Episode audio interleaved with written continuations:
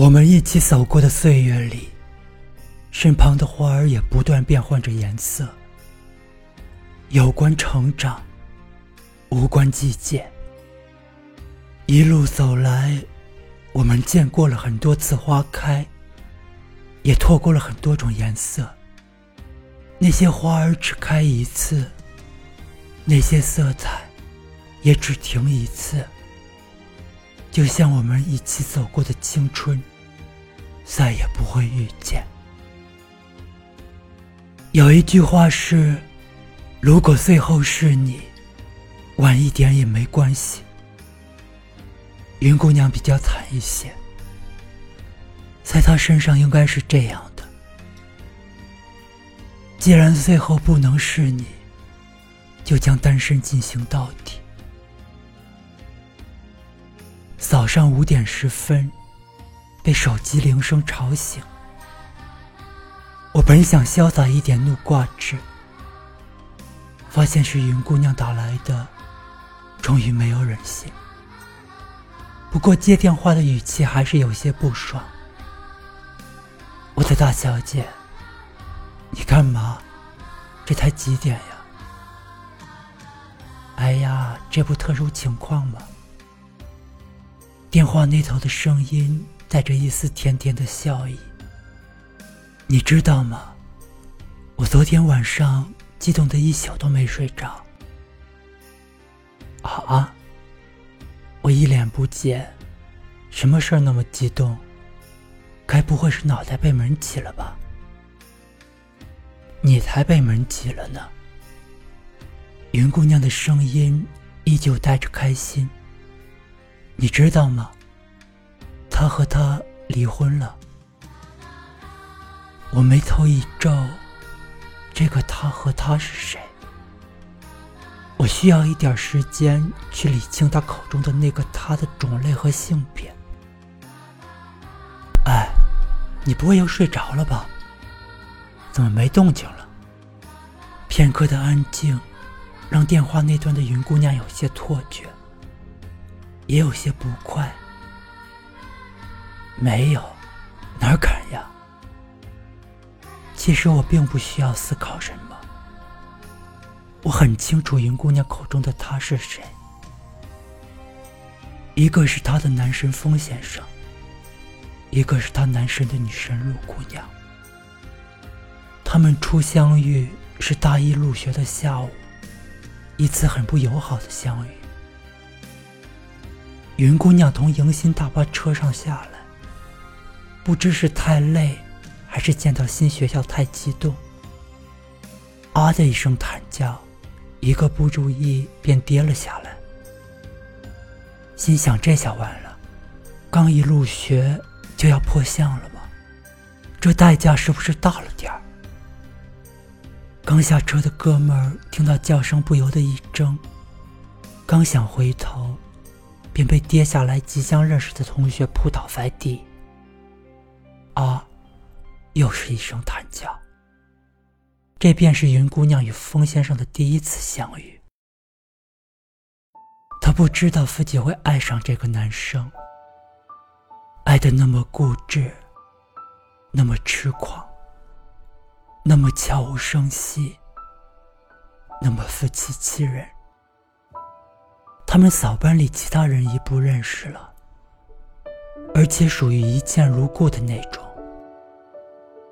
后来校园里经常出现他和他在一起的身影，一起去图书馆，一起去自习室，一起在风中凌乱，一起在雨中狂奔。云姑娘有一种错觉，以为那就是恋爱了。一个月后，被现实狠狠的抽了一记耳光。风先生恋爱了，恋爱的对象却不是他，那是隔壁专业的陆姑娘，才华与美貌兼备的校花女神。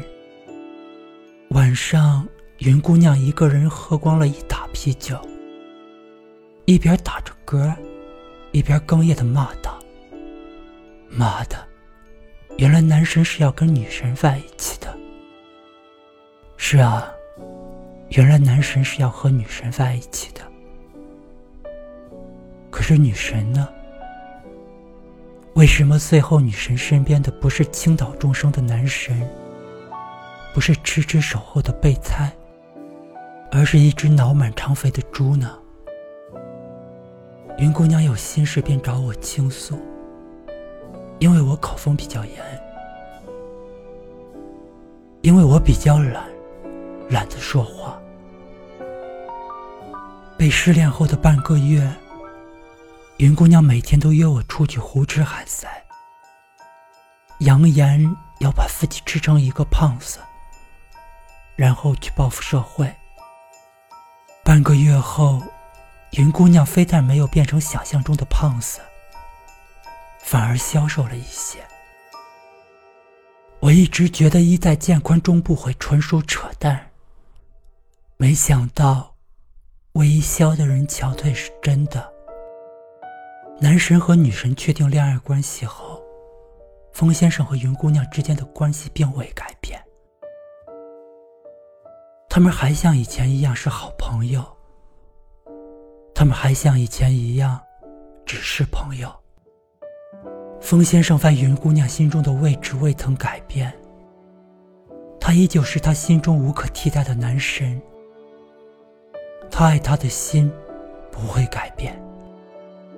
云姑娘在风先生心中的位置亦未曾改变。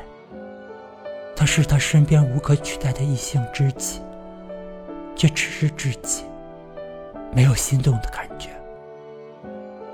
陆姑娘是风先生的正牌女友，但对他的了解，远不及云姑娘来的深沉，来的透彻。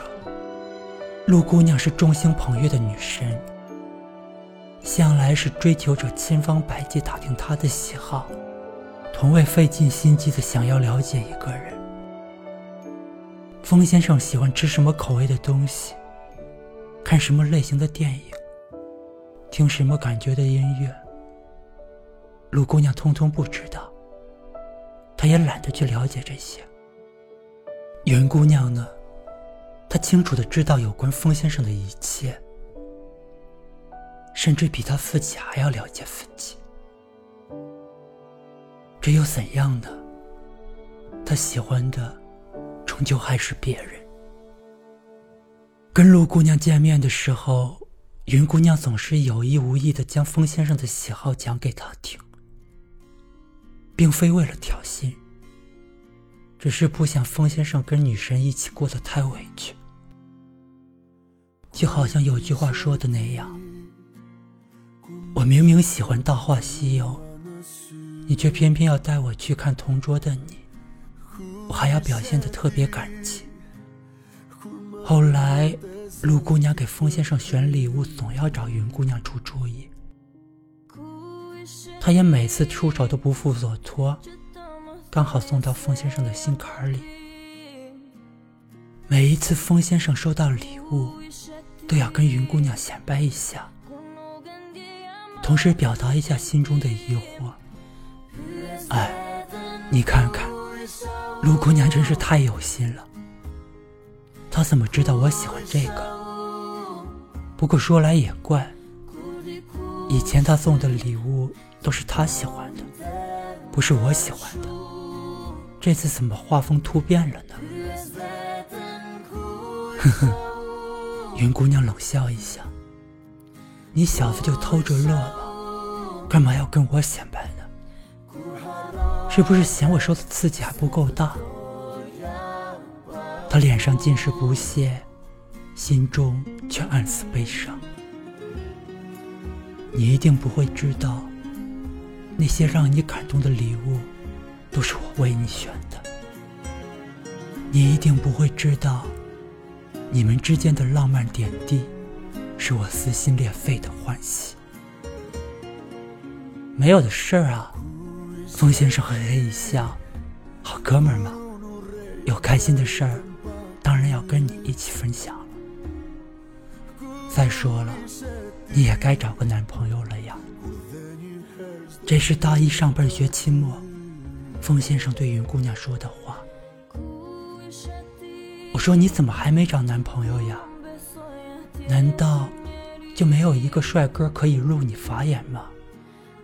这是大二下半学期开学，风先生对云姑娘说的话。你怎么回事啊？你可是给你精挑细选的候选人呀，你怎么能放人家鸽子呢？这是大三上半学期，风先生对云姑娘说的话。每一次给你介绍男朋友，你都看不上。眼看就要毕业了，时间过得可真快呀。这是毕业前夕，风先生对云姑娘说的话。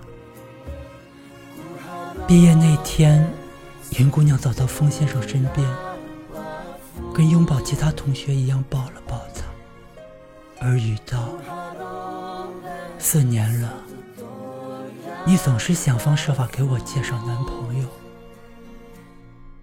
可是你知道吗？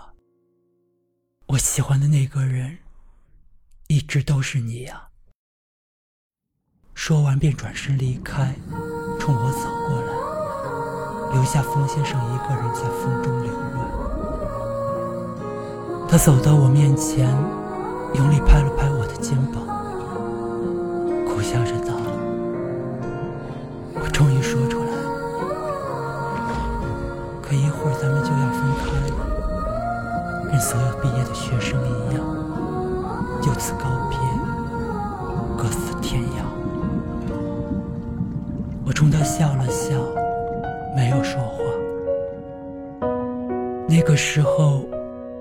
我就决定要把他们之间的故事写下来。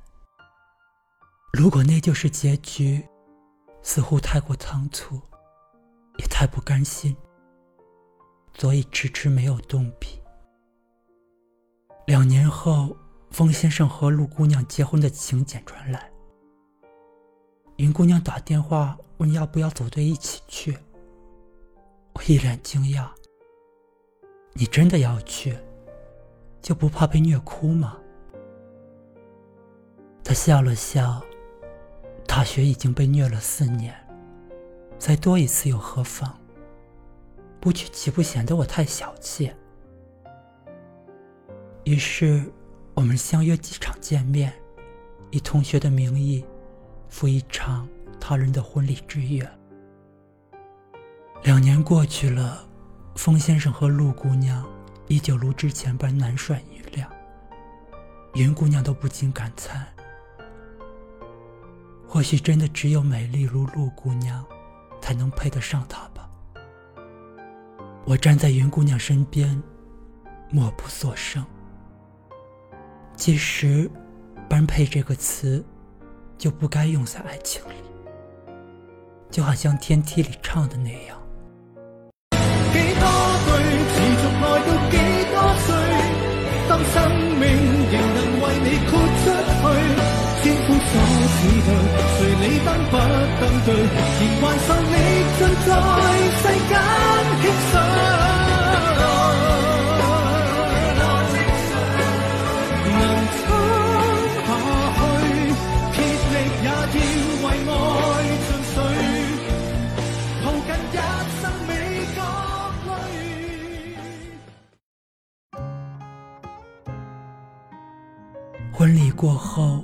我们又在那座小城逗留了两天，然后离开，去往各自的城市。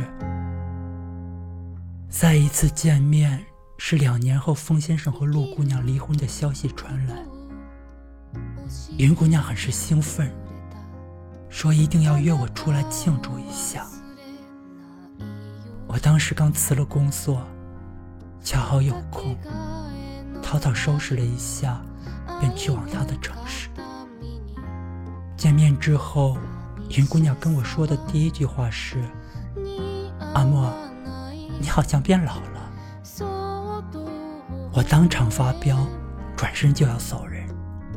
她赶紧起来拉住我，陪着笑脸道：“开个玩笑嘛，你看你还当真了。”我扑哧一笑。对呀，开个玩笑嘛！你看你，还当真了。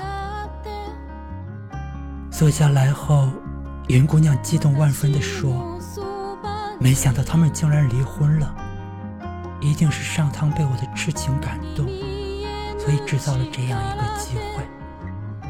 接下来就是姐姐我闪亮登场的时候了。”我摇头苦笑，一边喝着手中的苦咖啡，一边暗自感叹。爱上一个人，真的会变得又痴又傻。是啊，他们离婚了。可这跟你又有什么关系呢？好像他离婚了，就一定会跟你在一起一样。后来，云姑娘飞去那个小城去找风先生，然后，便有了他对她的第二次表白。结果还是被拒了。阿云，你是我不可或缺的朋友，但你不是我的备胎呀。我如果爱你，便不会让你等到今天。我原本以为云姑娘会留在冯先生的城市，开始一场因为爱情的持久战。结果，他第二天便回去了。我问他为什么，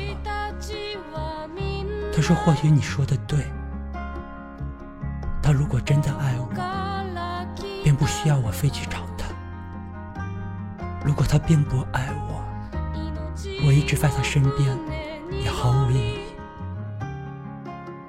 你终于决定放弃了吗？是放弃。只是不再像以前那样期待了。我也听说过很多备胎上位的故事，比起终成眷属的结局，云姑娘和风先生之间的故事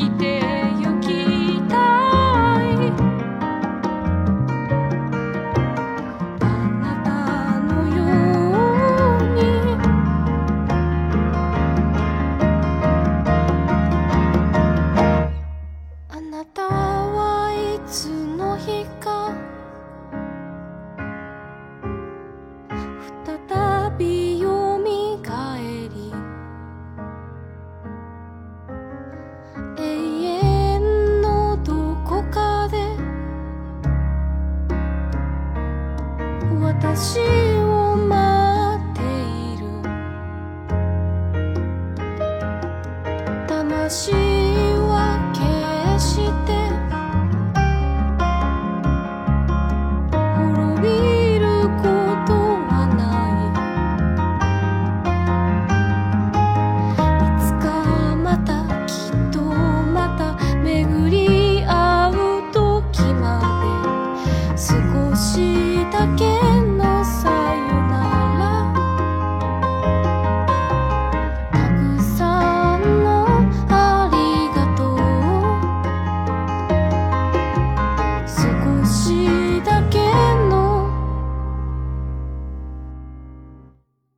よな。